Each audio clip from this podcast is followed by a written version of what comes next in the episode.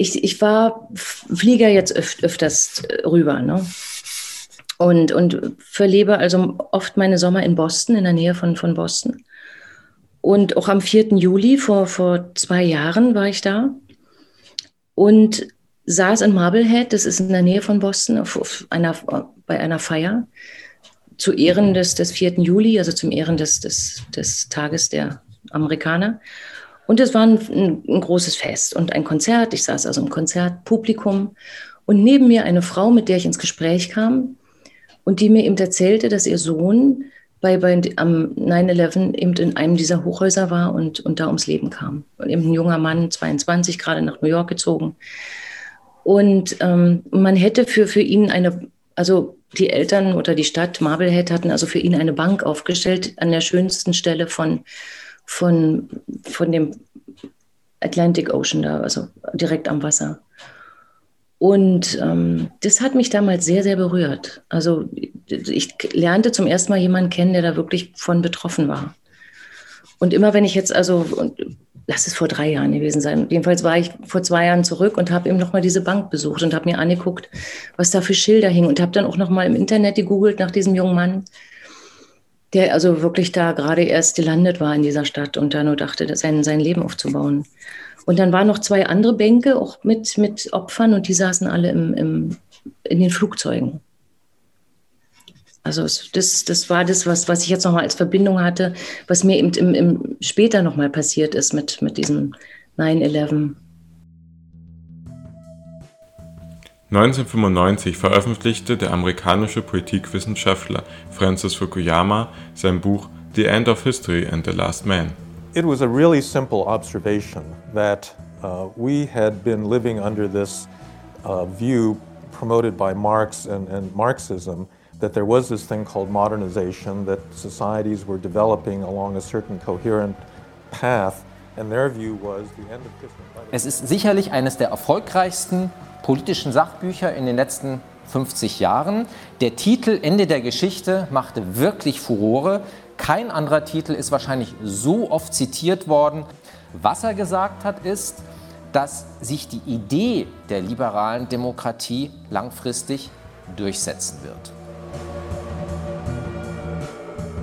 Eine nach dem Ende des Kalten Krieges triumphierende liberale Demokratie als die letzte und bestmöglichste Gesellschaftsform? Klar, dass es an dieser These viel Kritik gab. Auch der 11. September und der an ihn anschließende Krieg gegen den Terror ließen Zweifel an der These aufkommen. Christian hat als Geschichtslehrer die Debatten damals verfolgt. Erstmal so eine Formulierung wie das Ende der Geschichte ist, ist in sich von meinem Geschichtsbild Unsinn, äh, setzt letztlich eine wie auch immer verschleierte Teleologie voraus oder ein Geist, äh, der also im hegelischen Sinne ein Weltgeist, der die Geschichte steuert oder ähnliche metaphysische Konstruktionen, äh, die ich unsinnig fand. Äh, das zweite war, dass äh, ja als Sieger, also das Ende der Geschichte sollte ja sozusagen die Befreiung der Menschen auch vom Unrecht und so weiter durch eine bestimmte Gesellschaft und Wirtschaftsform sein, die jetzt sich endgültig durchgesetzt hätte gegen den äh, Sozialismus. Das fand ich insofern äh, unhistorisch und wenig begründet, weil diese Gesellschaftsform eines liberalen Kapitalismus natürlich seit seiner Existenz, und da musste man ja nicht unbedingt Marx lesen, an Überproduktionskrisen litt und man überhaupt nicht erkennen konnte, warum dieses System sozusagen, warum das auf einmal gelöst werden sollte.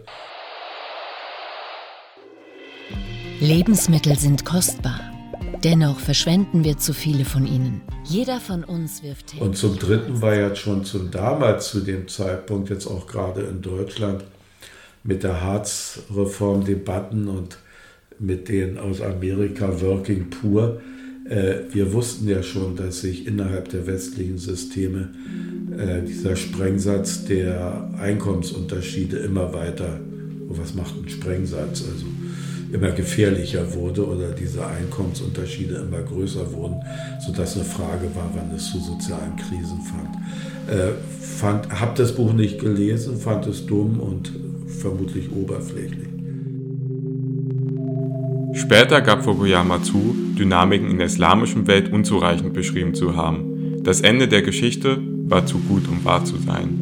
Spätestens am 11. September 2001 stürzte es zusammen.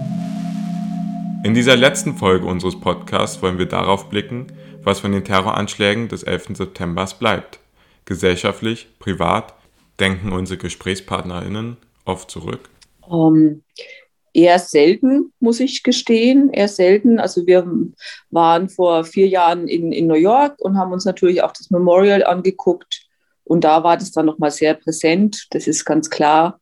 Und es kommt immer mal wieder hoch, dass man sich diese, dass man sich noch daran erinnert. Ich denke, es ist so was Einschneidendes, wenn man das so bewusst mitbekommen hat, äh, wie das damals passiert ist. Sowas vergisst man nicht mehr, weil das einfach natürlich was, äh, ja, was, was ganz Schreckliches und was ganz Enormes war, was da passiert ist. Ja gut, ich meine, was mir unvergessen bleibt, das ist eben dieser Eindruck an diesem Tag. Und der taucht ab und zu bei mir in Gedanken wieder auf wenn es um sowas geht, was mir natürlich auch, äh, was ich auch weiß, äh, ich war Jahre später äh, in New York selber und an diesem Punkt und äh, an der Stelle nimmt man das Ganze natürlich auch nochmal ganz anders wahr vom Gefühl her, weil man dann die Dimension eigentlich äh, nochmal anders sehen kann und mehr spürt. Und von dem her also ist das schon eine, äh, eine, Sache, die sich so tief eingebrannt hat, dass man immer wieder mal dran denken muss. Ja, was hat sich verändert? Das, ich glaube, dass man irgendwo für sich auch sagt, genießt das irgendwie so, wie dein Leben ist. Nimm es so, wie es ist, weil was kommt, weiß man nicht, ja. Naja, es ist halt nur die, der Umstand, wenn ich jetzt rüberfliege, dass ich eben ewig Kontrollen habe und, und mich da anmelden muss, äh, schon im Vorfeld und ähm, auch richtig hart immer kontrolliert werde. Warum? Keine Ahnung. Die sehen da in mir irgendwelche Verbrecher. Aber ähm, ansonsten, lass mich nachdenken. Eigentlich nein. Weißt du, ich steige trotzdem noch in Flugzeuge. Ich, ähm, ich besuche einmal im Jahr diese Bank, wenn ich rüberkomme. Also von, von diesem jungen Mann, den ich nicht kenne.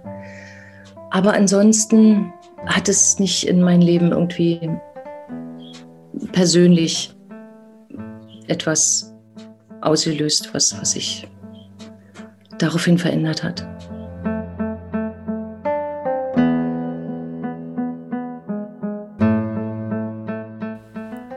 Aber das möchte ich dann doch noch einmal etwas genauer wissen. Ich kann irgendwie nicht glauben, dass sich da gar nichts getan hat. Die Welt wie sagt man so schön, Post 9-11 ist eine andere als davor. Wir brechen jetzt einmal die vierte Wand. Was glaubst du, hat sich die Welt verändert? Wenn ja, wie?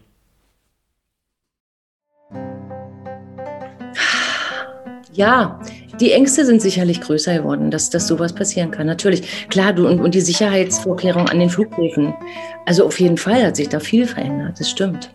Ich kann nicht sagen, dass die Welt wieder so, so du hast völlig recht. Es ist, es ist, ähm, es hat sich was verändert, absolut. Wisst ihr, wir sind vielleicht nicht mehr so frei und offen.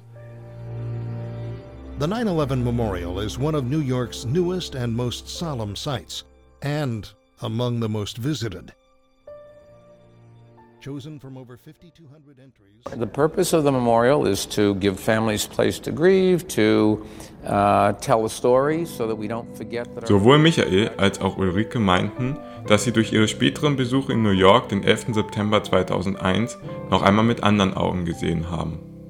Ich muss sagen, Ulrikes Beschreibung hat mich wirklich beeindruckt vielen weißen Rosen. Es sind dann ja die ganzen Namen eingraviert außenrum ähm, am Ground Zero, da wo die Zwillingstürme standen. Und immer wenn jemand Geburtstag hat, ähm, ist, glaube ich, die, ich weiß gar nicht, wer das macht, die Freiwillige Feuerwehr oder irgendjemand, steckt da immer eine, eine weiße Rose an dem, der Stelle des Namens des Menschen rein.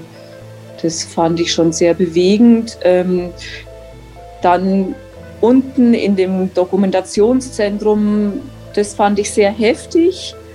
Man hört ja die, also das sind ja Videos, wo man die Schreie hört, man sieht ganz viel Filmmaterial.